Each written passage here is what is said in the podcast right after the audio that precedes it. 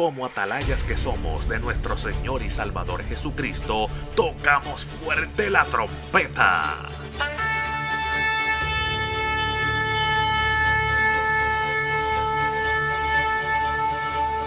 Con mensajes de alerta, somos Aplastado Podcast.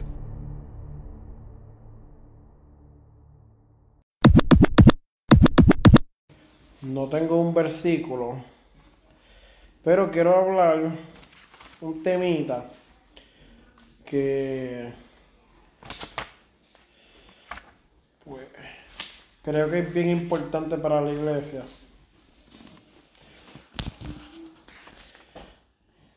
Y vamos a hablar de las doctrinas. Las doctrinas no son dogmas. Las doctrinas son enseñanzas bíblicas. ¿Qué dice la Biblia? ¿Tiene valor las doctrinas? Pues claro que sí. Porque es lo que nosotros creemos dentro de la, de la iglesia.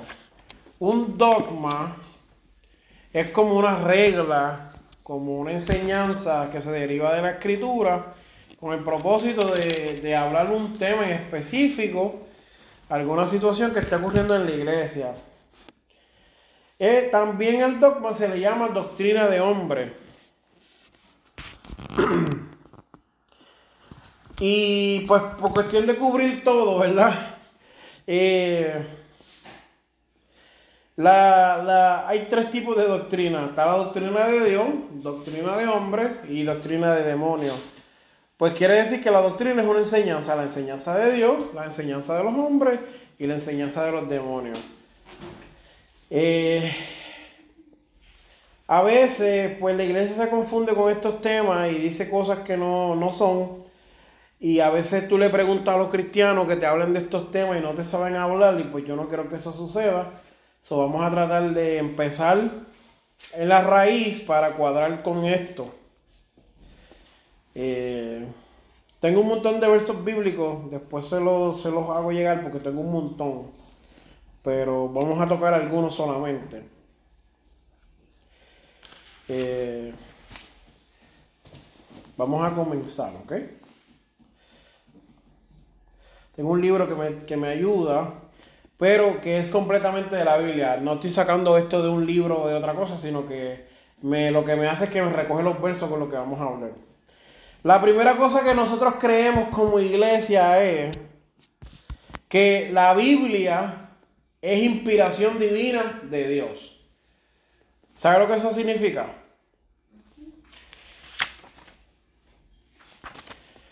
La Biblia es inspiración divina de Dios. Quiere decir que la Biblia fue escrita por hombres. Hombres a través de los años, de, de las épocas, han escrito la Biblia. Pero eso no le quita el valor de la Biblia, eso no le quita que la Biblia no tiene poder. Pero fue inspirada por Dios. Dios. ¿Siente bien aquí? Is it hot? Or is good? It's good. It's good. Okay, because over there is colder if you guys want to go that way. Estamos bien. Pues la inspiración viene de parte de Dios. Puede ser que Dios se le revela a estas personas, que es lo que muchas veces hemos explicado antes. Dios se le revela a un profeta, a un apóstol, a quien fuera, y la persona escribe. La mayoría del Nuevo Testamento se escribió años después de que sucedió. Pero eso no le quita la inspiración divina. ¿Tiene errores ortográficos la Biblia? Pues claro que los tiene. Lo que no tiene son contradicciones. Porque tiene diferentes definiciones, diferentes puntos de vista y diferentes maneras de ver la Biblia. Eso no es una contradicción. Una contradicción es que yo diga que mis zapatos son verdes y después yo diga que mis zapatos son rojos. La Biblia no hace eso. La Biblia dice, los zapatos son verdes y después, si tú corres por el monte, pueden cambiarte a brown, para usar un ejemplo, como es la contradicción. Hay errores donde un, un autor escribe algo pero si yo le pregunto hoy, ¿a qué hora usted se levantó? Es posible que no sabe. Pero le damos una hora estimada. Bueno, yo sé que a las 4 y 10 yo me levanto de la cama, porque tengo una alarma. Pero de 4 a 4 y 10 yo no sé a qué hora yo me levanté. ¿Me entiendes? So, aunque aunque no está completo, específico, como mucha gente pide, no le quita al poder de Dios y que, que es inspirada por Dios. So, si alguien te dice, ah, que la Biblia en primera de, de Mardoqueo dice y en segunda de Zebedeo dice, mira hermano, no tiene que buscar las cuatro patas del gato porque no es necesario. Es inspirada por Dios y es divina. Ahora, que tiene un poder mágico la Biblia sola, pues no. La Biblia sola es un libro. Pero cuando tú lo lees y entiendes lo que estás leyendo, porque hay gente que dice, cuando tú lo lees, no importa qué idioma, mira, no, no seas ignorante, porque si tú lees esto en creole, yo tengo una Biblia en creole en casa, que me regalaron una gente que habla creole. Yo no lo entiendo. Eso no tiene ningún poder.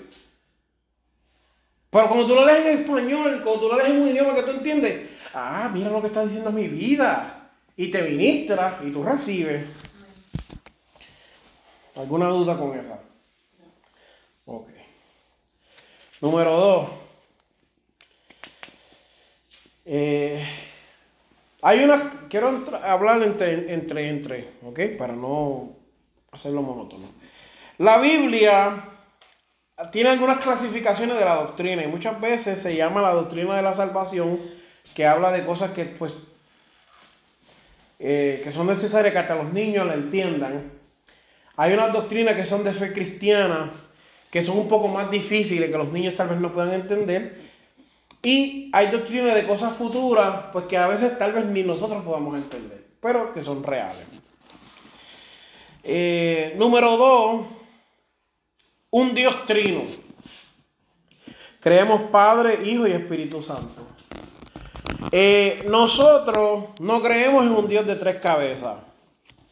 Nosotros no creemos en un Dios que se divide en tres, como que como las películas, nada de eso. Creemos que Dios es Padre, Dios es Hijo y Dios es Espíritu Santo. Después vamos a hablar esa doctrina como tal, porque eso, eso, cada de estas doctrinas es una clase completa. Pero eh, quiero tocarlas.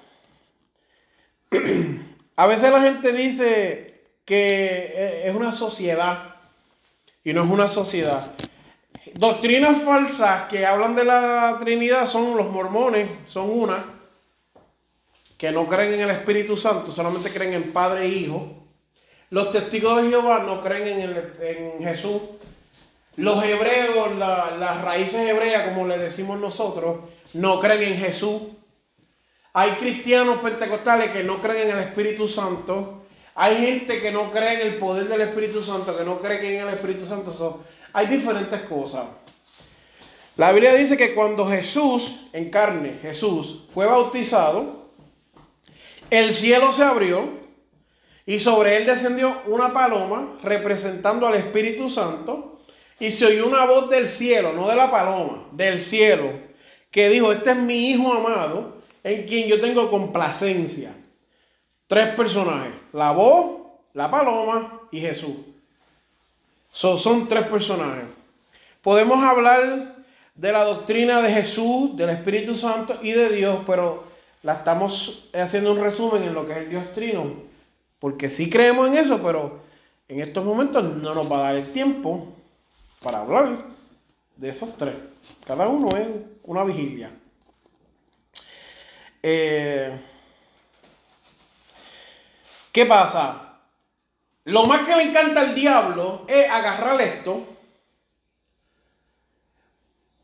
hacer un revolú y dártelo para atrás. Un mofongo. Un mofongo.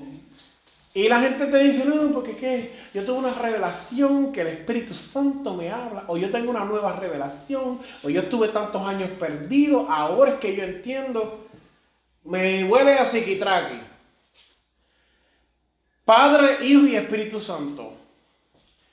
Cuando tú oras, tú oras al Padre, pero tienes que orar en el nombre de Jesús, porque dice en el nombre de Jesús. Eh, el Espíritu Santo tiene una tarea ahora en este tiempo, que ministra a nuestras vidas. So, ¿Alguna duda con eso? Sé que no vamos, a, no vamos a entrar a la profundidad, pero por lo menos... ¿Nos habla del Espíritu Santo? Pues claro, los tres pueden hablar. Se toma posesión de nuestras mentes. ¿Posesión de la mente? Sí. Pues mira, yo no creo que Dios tome posesión de tu mente como posesión, posesión. Pero Él sí puede inquietarte poniéndote pensamientos. Pero te susurra en el oído. Pues claro. Y puede, puede mostrar, puede hablarte de muchas maneras. Y te, y te desvía de un, de un sitio por que Pues- tú no quieres pasar y te vas por ahí. El Espíritu Santo es el trabajo, sí. Sí, sí. Él- él- se le dice el paracleto, que es la ayuda, que es una muleta. Sí. So, en términos de quien te ayuda a vencer las tentaciones, pues es el Espíritu Santo. Yo creo que, yo creo que Dios no se molesta si tú dices Jesús. Y si tú le atribuyes un milagro a Jesús, al Espíritu Santo de Dios, Él no se va a molestar. Porque eso es tan complejo, esto es una de las doctrinas tan complejas, eh, porque nuestra mente es finita y Dios es infinito Sí. que, que Dios no se va a molestar si tú ahora dices, Padre, eh, no, o Jesús, no, Dios no se molesta por eso, pero es bueno que sepamos que si hay un Padre, hay un Hijo y hay un Espíritu Santo. Luego, número tres, los ángeles. Creemos en los ángeles. Dentro de los ángeles, creemos que hay ángeles que son el diablo, hay ángeles que son los demonios y espíritus malos. Todo eso es una variedad que es súper confusa. Como digo, no tengo tiempo para hablar a profundidad, pero son todos diferentes sinónimos de lo mismo. Eh, pero de que hay seres espirituales, hay. Estos seres espirituales obedecen un orden. Los ángeles de Dios no hacen cosas porque ellos les da la gana de hacer cosas. Los ángeles del diablo tampoco pueden hacer cosas al garete. Todos tienen un orden, una jerarquía y lo siguen. Eh, los ángeles son seres espirituales que Dios creó con el propósito de hacer unas tareas en específico. Eh, cuando vemos a la Biblia, todos los ángeles creados que se mencionan en la Biblia, todos tenían un plan, un propósito y un trabajo. Ningún ángel fue creado para como fuimos creados nosotros. El ángel no es igual que el hombre, es un poco superior, dice la Biblia. El ángel es un ser divino. El ángel no tiene hambre, pero aparece en la Biblia comiendo. Sí. No duerme, no tiene sueño, pero aparecen haciendo otras actividades que tú dirías, "Mm, qué raro, pero tal vez lo hicieron para presentarse delante del hombre y que no se sintiera incómodo. Tal vez porque cuando con Abraham ellos comieron, Exacto. pero tal vez fue porque Dios le dio esa oportunidad. Ajá, ajá. Dios le dio, porque hay una diferencia entre los demonios y el ángel. El Ujú. ángel de Jeho- los ángeles de Jehová pueden manifestarse como hombre. El demonio no No, no, el tiene demonio. esa, esa potestad. No, no. Porque tiene que ocupar un cuerpo extraño, sea Ujú. un animal o, una, o un ser humano que se dé ocupar de ellos para poderse manifestar. Sí, sí. Hay una diferencia entre esos dos. Sí, sí, muy grande, muy grande. El, el ángel puede aparecer.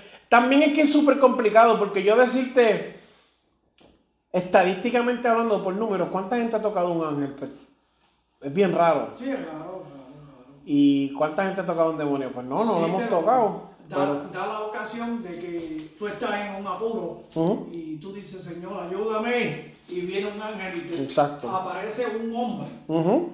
una persona y te da la mano. Y cuando tú miras para darle la, la gracia, no está. Sí, exacto. Te saca de un carro que chocaste.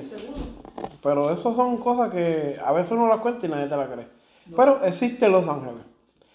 Yo estaba yendo hoy en el testimonio, en una prédica y decía, a veces Dios le muestra a los ángeles a personas que necesitan ver los ángeles Sí. por su fe. Entonces hay gente que Dios no le ha mostrado ángeles, pues no los necesitan. Pues no necesita porque cree, Ujú. cree y sabe lo que hay. Hay gente que Dios envía que hagan una tarea milagrosa. No necesariamente para que la persona crea, porque Dios necesitaba hacer eso en ese momento. Pero así es. eh, Ajá, los ángeles. Como dije, el diablo es un ángel. El diablo no es el. Como la gente lo quiere poner, la contraparte de Dios. Y espí- No, el ángel, el, el diablo es un ángel caído. No tiene más poder. Aparte de eso, no. Él es un ángel igual que los demás y se somete y en el final del juicio pues tiene que entregarse y ya no, no, no puede ir más allá. El diablo no tiene más poder, el diablo tiene el poder de, de acusar y de mentir y de meterse en el medio para molestar, pero aparte de eso el diablo no puede hacer más nada aparte de ahí. Eh, y los ángeles caídos tampoco. No habla claro acerca de esto porque pues es bien profundo, pero es importante que sepamos que eso nosotros los creemos, creemos eso. ¿Adoramos a los ángeles? No, No. ¿Le oramos a los ángeles? no, No. no se puede. No, porque creemos que es Dios solamente. Eso. Importante eso. Número cuatro. Que Dios creó todas las cosas. Nosotros creemos que Dios, no la evolución, no, de que evolucionamos, no del mono, pero de que mejoramos, que cambiamos, que tu cuerpo se adapta, que los cuerpos se mejoran, sí. La ciencia no es enemiga de la Biblia. Lo que es enemigo de la Biblia es ciencia sin fundamento. Como decir, ah, no, nosotros salimos del mono. No. Hay otras cosas que dicen como el Big Bang, la explosión de una, de una estrella. Hay muchas cosas que, que son de Dios. ¿Sabes? Dios hizo eso y tú lo llamas terremoto que tumbó la- las murallas de Jericó. Y yo le digo que fue un milagro de Dios. No estoy diciendo que no se niega el uno al otro. Son coexistentes. Pero Dios creó todas las cosas y Él mismo las sustenta. Eh, creó a, um, los ángeles, nos creó a nosotros, los animales. Perdón. La, la creación no solamente abarca lo que vemos, sino también lo invisible. O sea, vemos el globo terráqueo, vemos el sol, la luna, los planetas, las estrellas, los cometas, eso lo vemos. Pero el mundo espiritual también fue creado por Dios. ¿Entiendes? Quiere decir, yo escuché una vez a un hermano decirme que el infierno, el diablo estaba en el infierno porque él tiene un trono allí. Y eso no es real. Porque Dios, la Biblia dice que está en todo lugar. El infierno fue creado por Dios y allí lo que hay es ausencia de la justicia de Dios o la presencia de Dios. Pero se manifiesta el- el- el- la consecuencia de los pecados. Ok, ok, está bien. Pregúntame. Pero yo quiero que tú aclares. Eh, una pena que no hay más gente aquí. Que lo que vemos somos dos. Contigo tres. que el lago de fuego y el infierno no son lo mismo. No. No es lo mismo. No, no, no. El lago de fuego es un sitio donde arde día y noche Ujú, para poder calentar la tierra. ujú.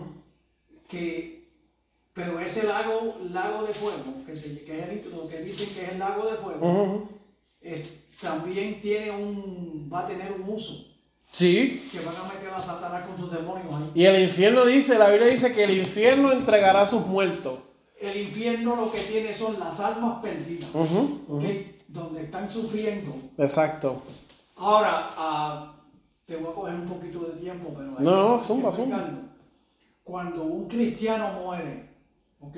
Vamos a aclarar las cosas bien como son Sí, sí. Cuando muere un cristiano y es salvo, que su alma va a un sitio, no va a la gloria, no va al lugar donde Jesús preparó, va a un lugar de reposo. Sí, de descanso. Que suene la trompeta. Exacto. ¿Ok? Porque todo el mundo dice, ah, no, está en la gloria. Sí, pero eso es como un error repetitivo, digo yo. Sí. Pero la Biblia dice que, por, para vaquear lo que tú estás diciendo, en Primera Tesalonicenses dice que los muertos en Cristo resucitarán primero y juntamente con ellos seremos levantados. Sí, lo que seamos, seamos So, no puede ser que el, el muerto esté a la diestra de Jesús en el cielo no, no. y ser levantado al cielo y encontrarse con nosotros, porque eso no tiene lógica. No tiene lógica. Especialmente para el tiempo y la información que tenían los que están escribiendo la Biblia en ese tiempo, Sí. es completamente erróneo a la verdad. Sí, porque hay una parte ahí cuando Jesús le dice al ladrón que se salva, te aseguro que hoy mismo estarás conmigo en el paraíso. Exacto. no fue que iba a ir al paraíso Jesús, sino que desde hoy mismo te ganaste el paraíso. O que no iba a estar, a lo mejor, por un ejemplo, a lo mejor Jesús y él fueron a- a- al seno de Abraham, como mucha gente lo Es conoce. posible. Pero a lo mejor, de- a lo mejor era hebreo. De que llegara al cielo y estuviera en la potencia de Dios, No, no. no. Porque hay otro evento que después hablaremos, que son las bodas del Cordero, que ahí es donde todo el cristiano y todos los que mueren en Cristo se encuentran. Sí, pero vamos a dejar eso quieto porque Sí, es muy, muy sí, sí, sí, eso me transformo aquí. Pero que eso es parte de eso. eh, y Dios creó todas esas cosas. so. La próxima, 1, 2, 3, 4, 5. La número 5 es la creación del hombre. Creemos que Dios creó al hombre y a la mujer.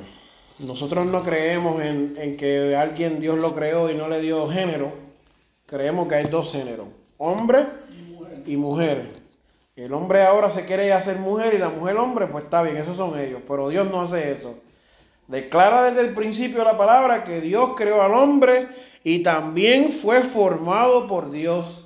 No es la evolución de un mono, de un pescado, ni ninguna otra especie, sino que el hombre fue creado del barro. Eso es lo que dice nuestra Biblia y eso es lo que nosotros nos agarramos. Adán fue el primer hombre. Ese nombre se lo dio Dios, que significa Adán es hombre o primer hombre. Dios hizo al hombre perfecto en el principio. Pero ¿qué pasa? Con el pasar del tiempo y las perversiones de la humanidad, se daña. El, el- el ejemplo perfecto.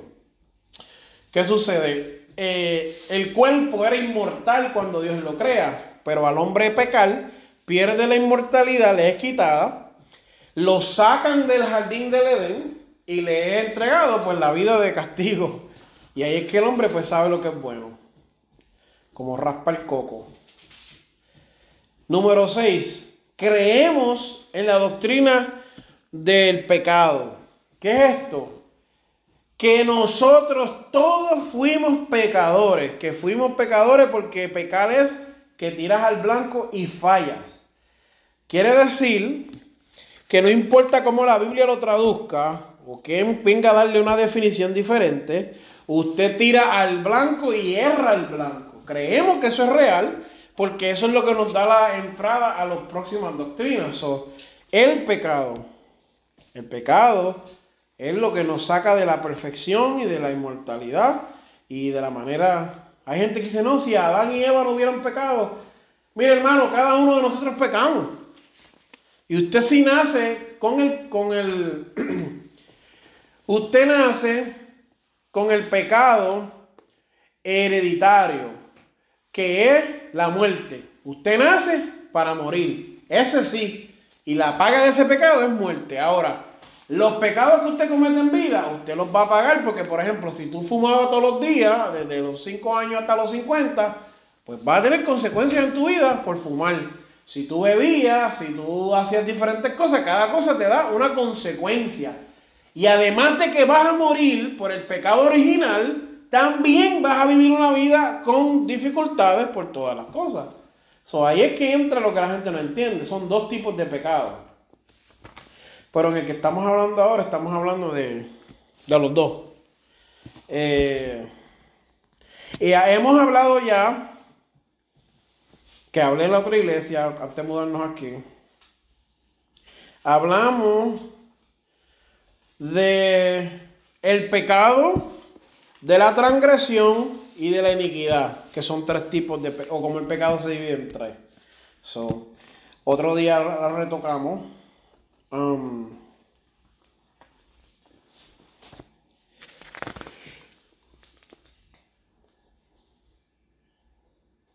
sí, pues en términos de pecado, pues esos son los pecados. Aquí es lo que trae próxima doctrina, que es la salvación y la vida cristiana. La salvación, creemos que somos salvos por fe. La fe es la certeza de lo que se espera, la convicción de lo que no se ve. Quiere decir que ahora mismo yo no he recibido mi salvación. Yo estoy en eso. Yo creo que soy salvo. ¿Cómo se ejerce la salvación? Cuando yo muera, ahí es que yo soy salvo. Pero mientras yo estoy vivo, yo puedo de alguna manera u otra, como expliqué el domingo, pues perder mi salvación, extraviarla. Puede fallar. sí. Ajá, pero mientras yo me mantenga por fe, yo recibo la salvación. Y la salvación es por gracia. Usted no puede orar 40 años y recibir la salvación porque no es así. Eso es un error que la iglesia ha predicado para manipular a las personas. El problema de eso es que ojalá y fuera así y uno se ganara la salvación por obra. El problema es que la gracia es mucho más pesada que una ley o un contrato, porque cuando te digo, te regalo la salvación y tú la extravías, entonces ¿cómo tú vuelves para atrás y decir, mira, pues la salvación que tú me diste? ¿Me entiendes? Este, ¿Puedes explicar eso otra vez? Claro que sí, desde el principio. No, no, no, porque dijiste que la salvación. ¿Qué fue lo que dijiste? Te dije dos cosas, la fe y la gracia. La salvación es por fe. Aunque ahora mismo tú te puedes sentir salva, sí, pero tú no has sido salva porque no has muerto. La salvación viene a través de la muerte. Ok. O tú mueres, entonces tú eres salvo. So, para ahí. So, cuando Jesús le dijo a la mujer del flujo de sangre, Ajá, tu fe te ha salvado, ajá. ella se refería a que el día que se muriera y automáticamente ya se salva. Na- nadie, nadie, no se refería a eso porque nadie está asegurado hasta el final. Nadie. Nadie. Cuando él le dice tú eres salva, la palabra salvación en ese contexto de ella significa salud. Le está diciendo tú eres salva, como que el camel ya no tienes cáncer, no tienes sida, no tienes esto, no tienes ese flujo. So, esa es la, eres saludable. Sí, porque hay mucha gente que lo dice, te ha sanado, pero si lo lees directamente de la Reina Valera, dice, salva. Sí, y yo le pudiera decir, Dios le dio la salvación. Ahora, si ella no se mantuvo en el camino de Cristo, perdió la salvación. So, sí, si tú lo miras de los dos puntos de vista, se puede ver, porque eso no es, una contradicción de salvación. No, puedes decirme, no, perdí la salvación, no. Tú recibes la salvación. Ella pudo haberla recibido. Toma. El día que ella, si la soltó, la perdió. Pero el contexto que se habla es pues de salud. Bueno, Sí, este. Si yo cuando tú aceptas a Jesús como tu Salvador, tú recibes la salvación. exacto. Pero eso no significa que la tienes permanente, hagas lo que hagas, que no la vas a perder. Sí, exacto. Porque tú la recibiste Exacto. y es tuya. Mientras tú te comportes como tienes que comportarte, de acuerdo a lo que está escrito en la Biblia. Yo siempre digo. Ok, ok. Si tú fallas, la pierdes. Sí. Ahora, hay dos cosas aquí. Si mueres creyendo en Jesús y siguiendo sus reglas, eres salvo. Pero también si Jesús viene ahora mismo y nos lleva a nosotros, somos salvos sin haber muerto. Sí, exacto, exacto. Buen Esa es la punto. otra parte. Buen punto, porque no todos nos moriremos, dice la Biblia. Eh, si tú te salvas ahora y vas a un avión y el avión cae en una isla y te quedas solo, es posible que más nunca pegue y te salves y te quedaste solo. Pero es otro tema bien complejo también, porque la gente malinterpreta lo que es la salvación individual. Sí, Eso sería la salvación individual. Te salvas tú solo allá. sí, O en el avión, el avión te convierte y explota y te mueves, te salvaste. sí. Pero si te quedas vivo, tú tienes todos los días que luchar con temor y temblor por tu salvación. seguro, porque Es un poco complicado, pero si tú te pones, si tú te pones a entenderlo como un regalo, es la manera más fácil que yo lo hago. Porque a mí me en Navidad y se me pierden.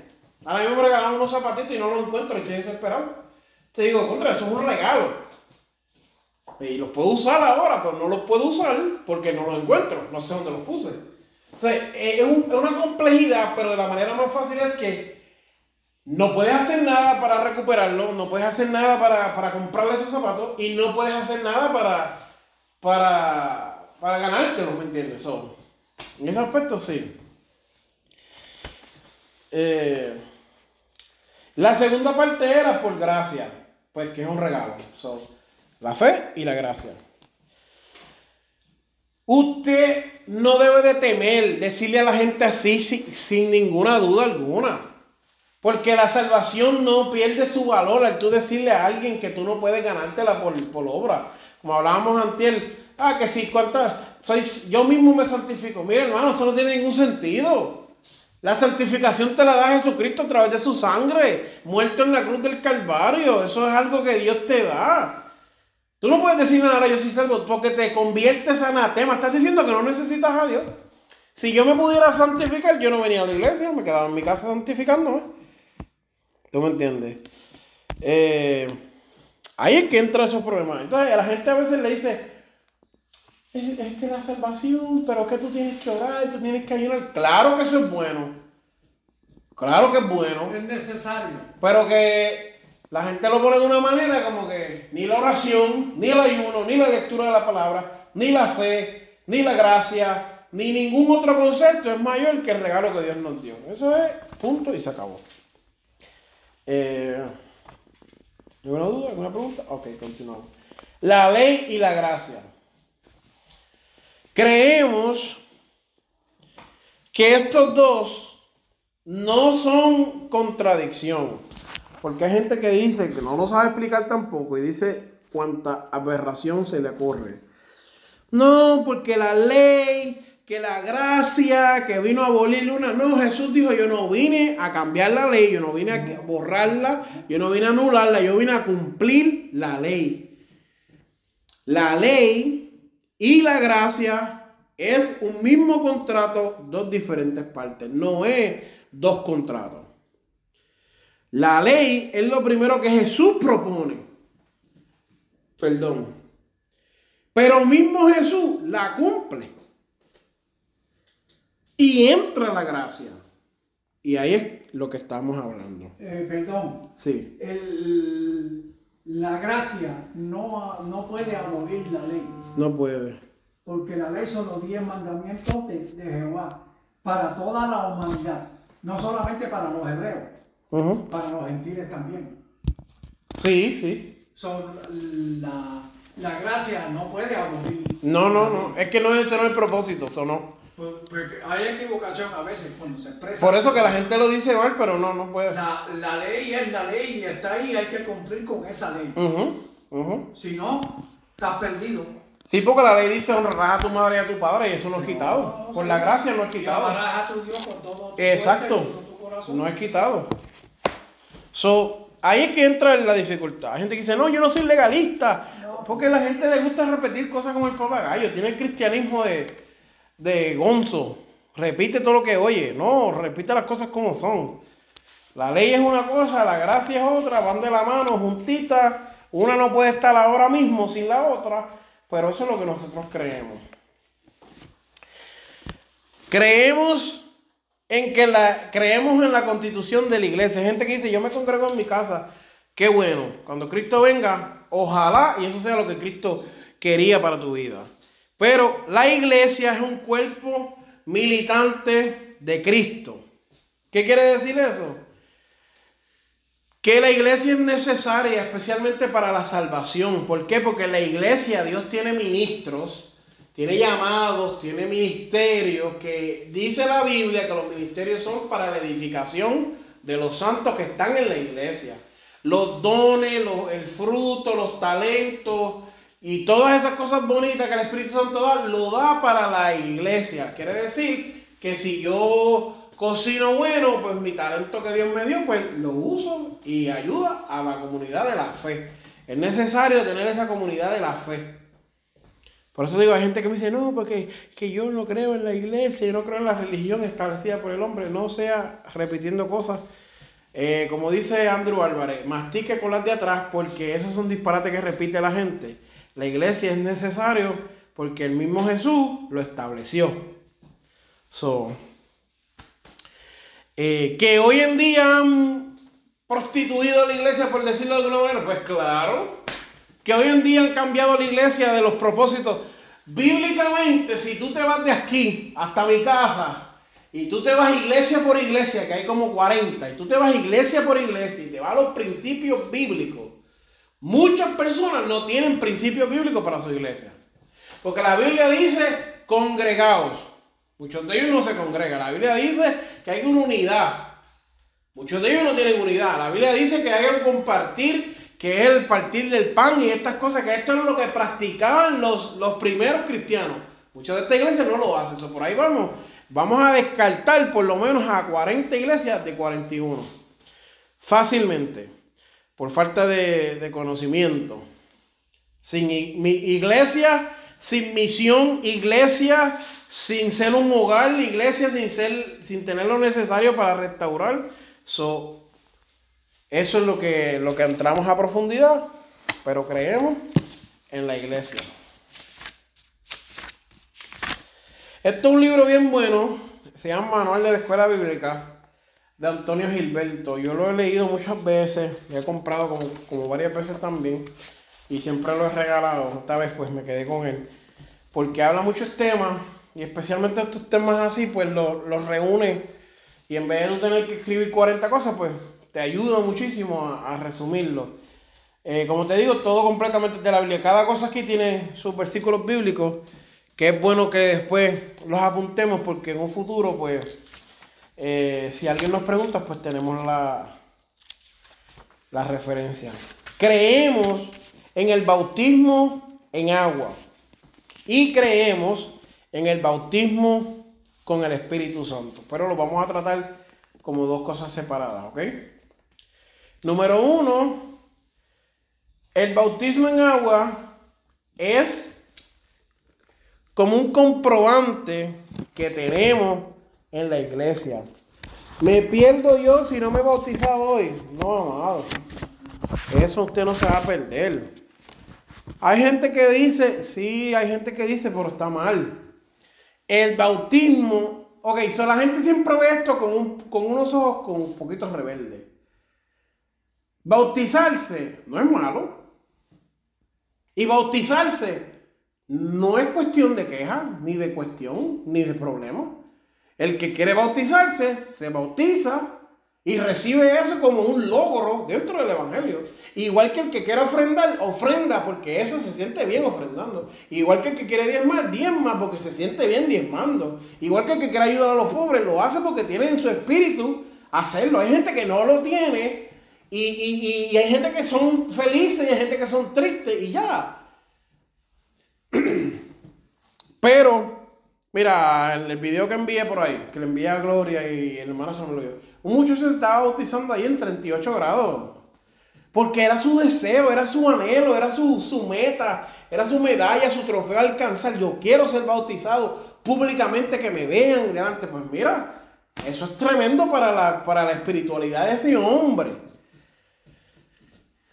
Sí, es bueno que lo hagamos, sí es bueno que nos preparemos, Aquí dicen que cuando Felipe y el eunuco, mira, yo creo que tú tienes que entender lo que significa bautismo, ¿verdad? Lo que es el bautismo.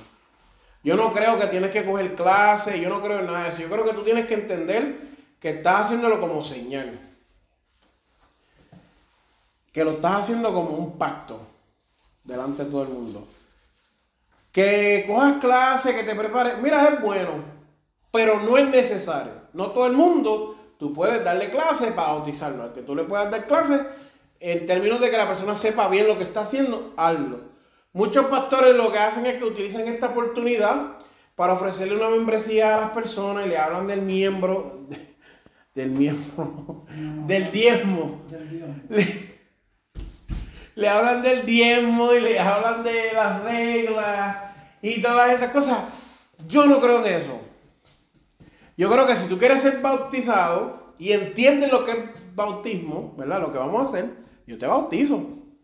Como pastor, ¿verdad? Delegado por Dios, yo entiendo que eso es lo que se debe de hacer. ¿Tú te quieres preparar? Vamos a prepararte. ¿Tú quieres ser miembro? Vamos a ser miembro. ¿Tú quieres eh, credenciales? Vamos a buscar eso. ¿Tú quieres esto otro? Vamos a hacerlo. Eh, vamos a darte las reglas, léelas. Pero el bautismo no te puede ser manipulado porque yo diga que, un ejemplo, yo tenga las patillas cuadradas y en la iglesia no las quieren cuadrar. Yo no puedo decir no porque en la iglesia mía las patillas son cuadradas y no tengo que bautizar. No, no se no vale. Ahí estás viendo, la Biblia dice que witchcraft es the works of the flesh. El trabajo de la carne o la obra de la carne es brujería. Eso es, de cierta manera, es un tipo de brujería. Lamentablemente, pero yo no sé qué escribí esto. Esto lo escribió Jesús. Hablen con él y regáñenlo a él. Pues yo no. Creemos en la cena del Señor. Eh, la Santa Cena. De hecho, nosotros estamos planeando a ver cómo podemos hacerlo, porque también es algo complicado, eso hay que comprar un pan especial. Yo fui a una iglesia a predicar en Canóvana y me dieron pan sobao. Y cuando yo fui, eh, había una mesa donde estaban los panes, panes sin levadura, que Dios me perdone, y que el pastor este no me escuche, pero había panes sin levadura y había pan sobao del otro lado. Entonces él dijo, eso es simbólico. El que quiera comer pan, coma pan sin levadura. El que quiera comer eh, pan sobao, coma pan sobao. Le está quitando la virtud a eso. Esa iglesia nos dieron vino. ¿Te dieron vino? Y le dieron vino hasta los a todo el que estaba allí que, que fue algo bien loco, porque ellos hicieron una vigilia y en la vigilia invitaron a muchas iglesias. Y vinieron y dieron Santa Cena en la vigilia y cuando fueron a repartir el vino, recuerdo que la pastora dijo, eh, todo el mundo se vino y le dijo, pastora, como que, ¿sabes? Eso huele raro. Y ella dijo, no, sí, no, yo estoy pensando irme. Y yo, no, no, que coja el, el, el, el jugo de uva. Y era vino. Y ella lo recogió todo y nos fuimos de la iglesia en ese mismo momento. ¿Y no te diste el palito? No. Y él no, lo más de esto era que el pastor tenía una copa de esas de oro, así como bien, bien simbólica de los tiempos de antes, así de grande, llena, y el pastor y la pastora bebían de esa. Nosotros dijimos, ahí está la Pleno hora de culto. coger para irnos en pleno culto. La gente está, de Pero verdad es que... te voy a hacer una pregunta. Espera, espérate, que tengo... Chanel, a Chanel. Sí, pero tengo, estoy grabando, que no vaya a ser... No, no, no, no, no, no. Ok. Eh, es pecado tomar vino. Para ti. Bueno, yo no, yo no tomo vino. Yo tampoco, pero es pecado para ti. La Biblia dice que bebéis pero no embriaguéis. Allá cada cual como No. lo interprete. Dios no, Dios no condena a beber vino, Dios lo que condena es la bojachera. Por eso beber pero no embriaguéis. Pero, ¿sabe qué? Hay una regla de hombre en la iglesia pentecostal, digo, en las otras iglesias yo no sé, que prohíbe toma- tomar vino. ¿Sabe por qué? Para evitar la bojachera en los miembros de la iglesia. Porque en la iglesia hay muchos muchos miembros que, que son alcohólicos en recuperación. Y no se puede, porque todo el mundo, entonces todo el mundo Pues la cena del Señor, volviendo, ¿verdad? Eh, no, yo lo digo en forma de broma, ¿verdad? Yo no sé cómo sacarle a un pastor aparte y decirle, pastor, usted no puede servir pan porque esa es la iglesia de entonces no puede dar un pan sobado aquí. Acabo de salir de la... So, cu- pero ¿cuál es la diferencia del pan, so- pan sobado al pan sin levadura? Lo que sucede es que es simbólico. So, el pan sin levadura representa el, Cristo, el cuerpo de Cristo sin pecado. La levadura es el pecado en el término de lo que es el pan, Sí, ok. que es lo que le llaman la hostia. Sí, ok. En realidad, pues, al tú comerte un pan que le echan levadura, que es lo que hace que se crezca y se ponga así, Se pone así. pues estás quitándole el, el sentido, ¿me entiendes? El sentido. Al sentido simbólico. Simbólico espiritual, sí. Sí, pues es, es- es bien simbólico, no, no, es, es muy complicado como para decirte, ¿sabes? Mejor, yo soy el tipo de persona que ya yo también he aprendido, mira, mejor ni lo, ni lo toques, déjalo como va, para que no busque problemas, porque vas a Pero es tener... mejor, si tú quieres practicar algo, practícalo como dice la Biblia. Yo creo, mira, yo creo en comerme el pan sin levadura y el juguito wedge para la Santa Cena. Pero después nos podemos comer un sándwich fácilmente. ¿Sabes? Que, que es, no tiene que serlo la misma vez. Para evitar el problema, porque hay cosas que tú crees. Son cosas que no son pecados, pero causan dilemas y situaciones y no vale la pena. No, es que la- es la- yo pienso que la realidad es que si tú quieres practicar algo como dice la Biblia, pues practícalo como es. Exacto. El Señor no habló de las, cuando estaban haciendo lo de la circuncisión. Ah, que estaba hablando de esto y otro y, y ni, ni la lleva como es. Exacto. No, y, y hay gente que ahora dice, no, yo sigo la fiesta judía y esto y lo otro. Mira, eso que me importa a mí. La Biblia dice que no hay judío ni gentil. Realmente eso es una cosa que a mí no me importa. A mí no me importa ser judío. Yo soy puertorriqueño y alemán, ya, tranquilo y feliz. Y yo por ser así no me voy a perder ni, ni, ni, soy menos que los judíos. Es más, me porto mejor que los judíos de aquí de Ocala. So, eh, en ese aspecto, pues, como tú dices, tú sabes. El bautismo del Espíritu Santo. Que no lo toque ahorita. El bautismo del Espíritu Santo es algo sagrado. Esto sí que no es simbólico, ni tiene que ver con pan, ni tiene que ver con mantequilla. El bautismo del Espíritu Santo se, se lleva dos cosas. La gente, todos creen que todo el mundo va a danzar y va a hablar lengua. No, todo el mundo danza, no todo el mundo habla lengua. Lo que sí todo el mundo tiene son frutos del Espíritu Santo. Tú no puedes ser cristiano si no amas. Tienes que amar. Pero tú puedes ser cristiano sin hablar lengua. Porque dice que las lenguas cesarán. Quiere decir que en un momento ya no va a haber más lengua. Pero el amor no puede cesar. La paz no puede cesar. Amor, gozo, paz, paciencia, benignidad, bondad, fe, mansedumbre y templanza. Esas cosas no pueden faltar. Ahora bien, hay gente que en el bautismo reciben hablar lengua. Está bien. Y hay gente que reciben ayudar a los evangelistas. Y hay gente que recibe danzar en el espíritu. Y hay gente que Dios le da para que ellos sanen a los enfermos, y la gente sana. Hay gente que Dios tiene con diferentes operaciones dentro de la iglesia. So, el bautismo no es una sumersión en nada en este aspecto del de, bautismo eh, del Espíritu Santo, sino es que esta persona llega de la calle con malos hábitos y malos comportamientos y en la iglesia Dios lo transforma, lo transforma tal que causa un efecto. Cuando se va y viene, tú lo ves, hasta brillan. Es algo que tú no miras wow, qué diferente se ve, como nos vemos nosotros. Cambia, se transforma. No es una persona, hombre, que viene con la cabeza llena de tatuajes y de pantalla y todo así. Él mismo decide por su conversión empezar a quitarse lo que él siente que el Espíritu Santo le está diciendo que se quiten. Yo no le tengo que decir nada. Ahora bien, si en un momento eh, está haciendo algo que a Dios no le agrada, y yo como pastor o usted como ministro bien, lleno del Espíritu Santo, le dice, mira hermano, eso está mal.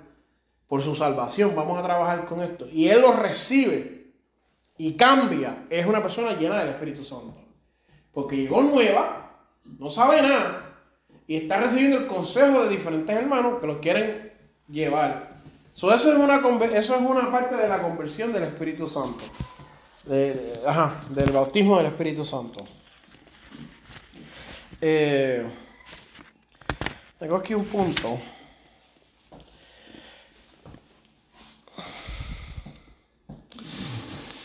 Sabemos que es el derramamiento del poder de lo alto.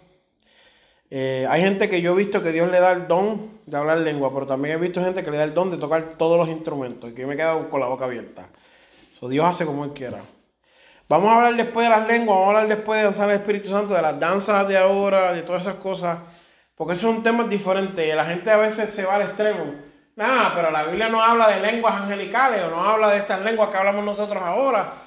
Hay diferentes manifestaciones y porque la Biblia no tenga un guion y diga, hay lenguas hebreas, judías. no, no quiere decir que no, no, son válidas. Si Dios te da el, el, el, el, llorar en el espíritu y Dios te da sentimiento, pues eso es la manifestación de Dios. Yo no te puedo decir, eso no es real.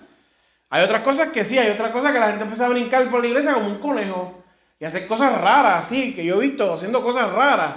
Eso no es edificación, eso está llamando la atención. Hay otras cosas que Dios hace para ayudar a la persona porque es necesaria, ¿tú me entiendes? Y Dios entiende eso, nosotros no. Um, pero... Pero hay algo ahí.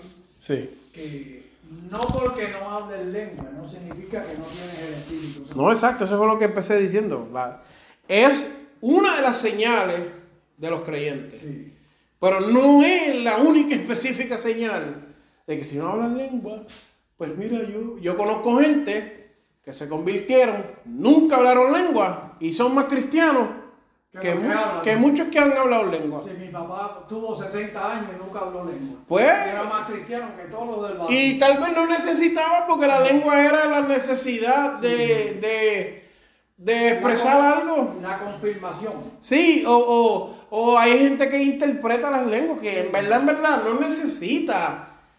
Sí es bueno, sí queremos eso en la iglesia porque eso es una chulería, pero yo quiero que también la gente sea cristiano sano y que sean cristianos que donde paran la tierra tiemble y sea gente que, que no tenga miedo de decir, mira, vamos a bendecir a ese hermano y vamos a amarlo y vamos a quererlo. ¿Sabes? Y eso tiene que ir de la mano todos juntos.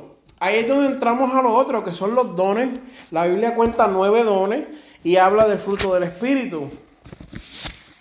Eh, dígame un don, un don del Espíritu, ¿cuál es? Un don, un don. Hablar lengua. El hablar lengua es un don. ¿Qué más?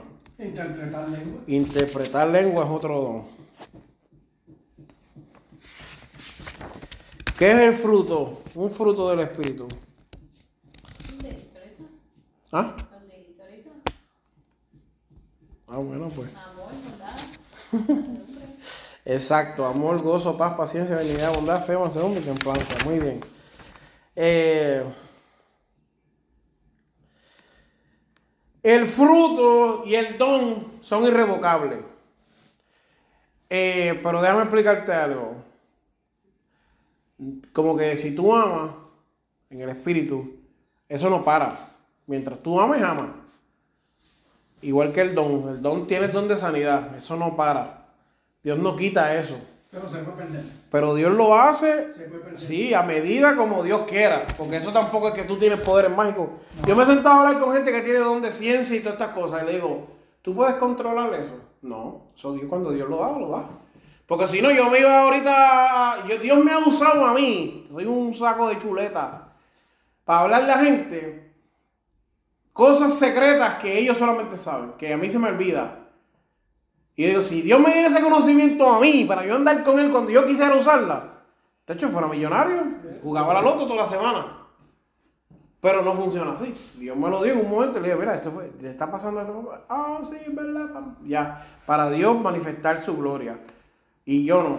¿Entiendes? So, La mayoría de esas personas que tienen el don de ciencia, cuando van predicando, ellos hacen una pausa en la misma predicación, hablan, llaman a las personas por nombre y siguen y como que vuelven otra vez, eh, fulano de tal, así, porque la, la- yo diría que el 90% de las personas que he visto lo hacen exactamente casi igual, mientras que están, ¿verdad?, predicando. Nunca los he visto eh, en una conversación normal, así, Sí, sí. que- pero mientras que está pre- están predicando, pues los he visto así. yo lo he visto en los dos. Y yo tengo un problema bien grande que yo no sé si yo tengo el don de ciencia, pero a mí Dios me muestra muchas cosas y me revela muchas cosas ocultas. Pero como yo hablo, como lo está explicando el hermano ahorita, yo hablo y soy tan friendly, la gente tiende a venir a decírmelo anyway. Que, por ejemplo, yo puedo decirte, tú estás bien feliz porque te dieron un aumento en el trabajo. Y Dios me reveló eso. Es una información que para mí no tiene ninguna importancia. Pero tú vienes donde me dices, ah, yo estoy bien feliz porque me dieron un aumento en el trabajo. Y yo digo a veces, pues mira, a veces por yo hablar tanto, tal vez no sé si tengo ese don o no, o qué sé yo, puede ser, lo que sé yo. Pero sí me sucede mucho. A Dios me muestra, mira, que fulano está mal. Y yo me la acerco para orar por él y dice, mira, Víctor, ora por mí porque yo estoy mal. Y digo, contra, pero. pues, eso es Dios, porque eso ni me importa ni me interesa. Tú sabes. Pero eso es más o menos lo que es el don. Yo no estoy buscando glorificarme yo y a veces hay gente que me cuenta cosas que yo me quedo, Dios mío, madre, pero ¿y por qué tú hiciste? Mira, un hermano una vez me dijo, chacho, forniqué con fulana de tal. Primero que nada, no sé para qué me lo dijiste. Y después me dice, quiero fornicar con todas las jóvenes de la iglesia, me dijo. Entonces le digo, te voy a dar un consejo, no le digas nada eso a nadie, porque eso suena como si fueras un animal. Sí. El problema es que ya se lo había dicho a alguien y esa persona lo dijo en la iglesia y sabe que lo votaron de la iglesia por inmoral. Pero yo le dije, pues, sí. Pero ya tú sabes, son cositas que son más a profundidad. Como dicen allá en Puerto Rico, pata abajo. Los dones y el fruto del Espíritu. Creemos en la santificación bíblica. Ah, el fruto no termina, el don sí. Hay gente que Dios utiliza, que era lo que está diciendo ahorita el hermano, de momento lo usa, de momento ya no. El, el fruto no, el fruto tiene que siempre ser igual. ¿Ok? Bien. Eh, la santificación. Nosotros no podemos hacer un ritual de bañarnos en sangre para santificarnos. Solamente Jesús nos santifica a través de su muerte. Aparte de eso, no hay necesario más nada. Solamente esa santificación que es a través de la sangre. Eh, cuando hablamos de la santificación, podemos hablar que es una separación, pero eso es algo bien profundísimo que podemos hablar en otra ocasión. La fe. La doctrina de la fe. El cristiano tiene que tener fe, obligado. Tiene que tener fe. El cristiano tiene que ver las cosas como no son. Ya.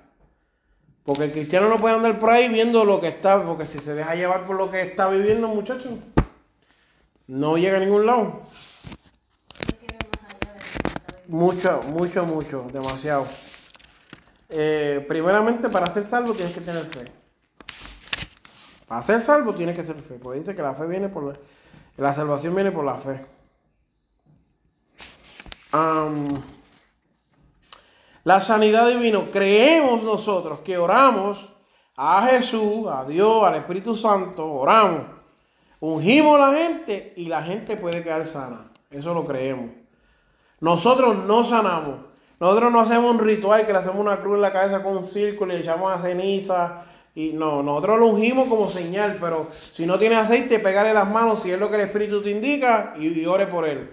No se pare en que, ah, pero tú sabes que yo quiero sacar agua bendita del río Jordán, porque eso no es necesario.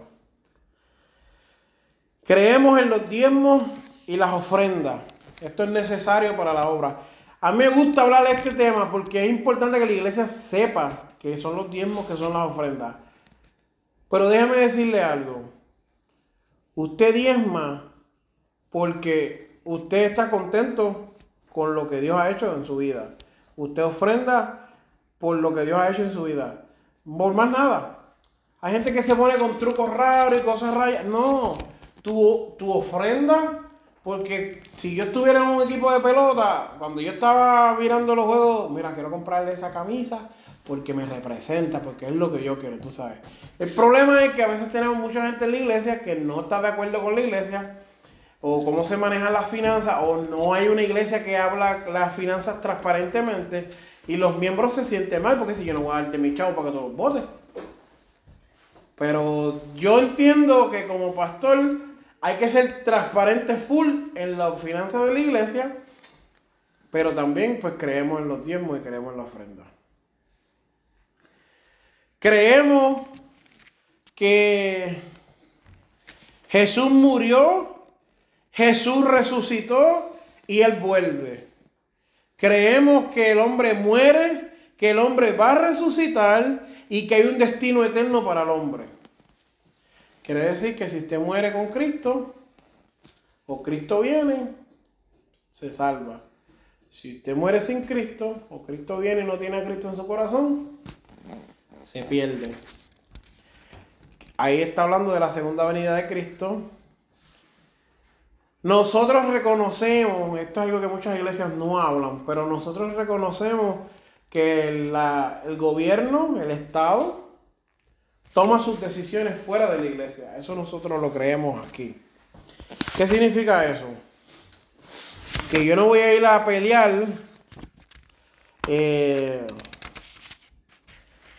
yo no, yo no soy de estas personas que va a ir ahí, no, porque esto, no, no, no. Eh, Jesús, cuando lo confrontaron con el diezmo, ¿verdad? El diezmo no, los impuestos, ¿qué dijo? César lo que es del César. Y a Dios lo que es de Dios. Dijo, mira, vete y pesca allí cuando abras ese pez. En la boca hay una peseta, ¿verdad? De su tiempo. Dale esa peseta a ellos que vale 4 mil dólares. Y ese es el pago de mis diezmos, de mis impuestos. ¿Entiendes? Eh, ¿Qué quiere decir esto? Que usted no puede decir yo soy cristiano y va a romper las leyes de la calle. Usted tiene que respetar las leyes de la calle. Y muchas veces yo veo que los cristianos usan la religión para pelear con, la, con, la, con el Estado y no se puede, eso es antibíblico. Si a mí la ley me dice no me paren en la carretera para repartir tratados, no te paren en la carretera, por algo la ley te está diciendo, pues te protege. La ley dice también que yo tengo el derecho para congregarme públicamente y hacer convocatoria, eso es la constitución, amén. Pero si te dice policía no puedes estar en la calle, no te pares en la calle. ¿Entiendes? So, nosotros como iglesia sí creemos en el Estado, creemos en la soberanía del Estado, pero no, no creemos en, la, en romper la ley así porque sí. Y ahora mismo estamos bastante bien, eh, no estamos viviendo ninguna persecución así, de nosotros decir, mira, no, vamos a romper la ley, vamos a sacrificarlo. No, no. Porque ahí mismo te pierdes. Eso no hay, no hay salvación, ni hay victoria, no hay nada. Eso es, es pecado romper la ley material. Claro. Claro, porque como tú te presentas delante del Señor. Mira, mira, la ley. mira, Señor, viola la ley. No puede. Creemos que viene un reino milenial de Cristo, que durante los mil años viene ese reino. Creemos en el juicio final. Creemos que hay un estado perfecto y eterno para el hombre, que ahí vamos a estar viviendo allá. Y creemos en las dispensaciones y en los pactos. Dios hizo pactos con el hombre y las dispensaciones son la manera como entender los diferentes tiempos. Cuando Dios se le muestra a Adán y crea a Eva, se llama la dispensación de la inocencia. No había ciencia, no había conocimiento. Cuando el hombre peca, entra otra dispensación. ¿Entiendes? Ahora vivimos en la dispensación de la gracia.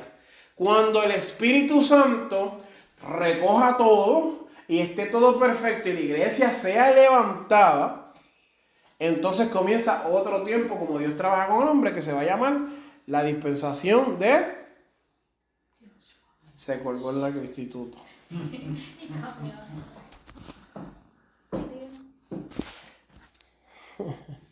La dispensación de... Dios. de la tribulación. Después viene el milenio. Pero está bien. Eh, Tribulation. It, it- it is from God, but... So, más o menos, como dije, hablemos un resumen. No hay tiempo para hablar nada de esto específico. Pero sí pudimos entrar a profundidad un poco en algunas cosas. Yo espero que esto sea por lo menos una base sólida para que usted sepa. Pueden haber más doctrinas, pueden haber más cosas que la gente diga, pero para mí estas son las más importantes que nosotros como iglesia debemos creer.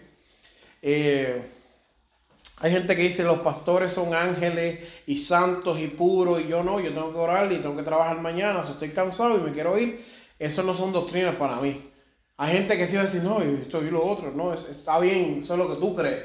Bíblicamente yo no encuentro que haya un suficientes pruebas para crear doctrinas así. Eh, yo soy un siervo de Dios, yo, yo, yo sirvo y mi deseo es servir y sacrificarme con el propósito de ver que Dios hace algo bonito con nuestras vidas.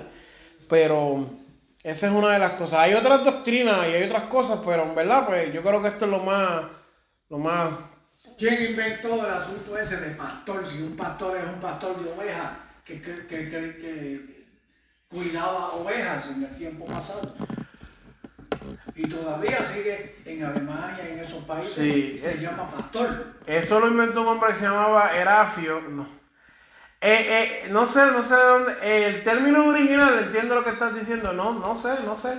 Yo sé que Jesús lo utiliza, ¿verdad? Para, para, para explicarnos eh, eso de servir y ser un servidor, pero. Sí, cuando le dice a Pedro que si no vamos. Ajá, ajá. Y se cuida de mis ovejas. Exacto. Sí. Pero de que, de, como tú dices, pues no, no sé, no sé, Es un porque. término que, que, que a mí no me, no, Ah, bueno, pues, ¿dónde no está me convence.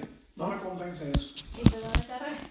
No, el, el título de reverendo no es bíblico. El título de reverendo es un título que te da el gobierno para identificarte como un ministro. Un ministro, sí. Pero, un pastor, sí, pero realmente el título de reverendo no, no significa nada. Reverendo puede ser cualquiera. Sí. Pero no cualquiera puede ser reverendo. No. Cualquiera puede ser reverendo dependiendo la posición que tenga. Sí, sí, no es que el reverendo es un título que tú sacas con el gobierno, tú es, puedes como, es como el juez, honorable juez. Sí. Es lo mismo. Sí, sí, es un, es un título que, te, que tú puedes comprar, eso no, no, En muchos lo compran. sí. no es algo que, wow, qué grande, no. El, el título de reverendo se le da a una persona porque tú dices, mira, voy a hacer un trabajo y necesito hacer, eh, tener ese título y hacerlo. Pero pues. reverendo significa eh, reverencia. Es, es- es que no significa eso, es más complicado que eso. ¿sí? Sí, no, reverencia es otra cosa. Reverencia es lo que hacía la, cuando uno se bajaba la cabeza. la Sí, sí, sí, pero no, pero no, no, no. Es como licenciado. ¿Qué es un licenciado? Yo soy un licenciado, yo tengo licencia. Pues sí, y entonces yo tengo, yo, como yo tengo licencia de guía, soy licenciado. Exacto. Pues no, pero no es, pero no es el, no es el significado. Sí, no, no. So, eh, igual, no, no. Y es complicado. It's just a level of people Ahora mismo nosotros, por cuestión de, sí, por cuestión de crear disputa y contienda, nosotros no somos reverendos en el concilio. Nosotros solamente somos cobitos. So, so que al final del día, bueno, yo conozco 30 reverendos que no hacen la mitad de las cosas que nosotros hacemos. Y no, no, no se atreven a ir a la calle a reverenciar, reverendar, como digo yo. Los reverendos reverendan. So. Bueno, Vamos. ¿Alguna pregunta? ¿Alguna duda? Cerramos. Ok, muy bien. Vamos a orar. Eh, amén. Eh, bueno, me ha llamado 40 veces.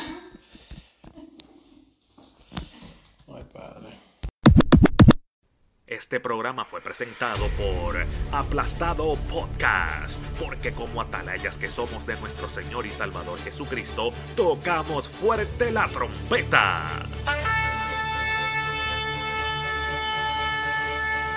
Con mensajes de alerta y sin ningún temor, porque si Dios con nosotros, ¿quién contra nosotros?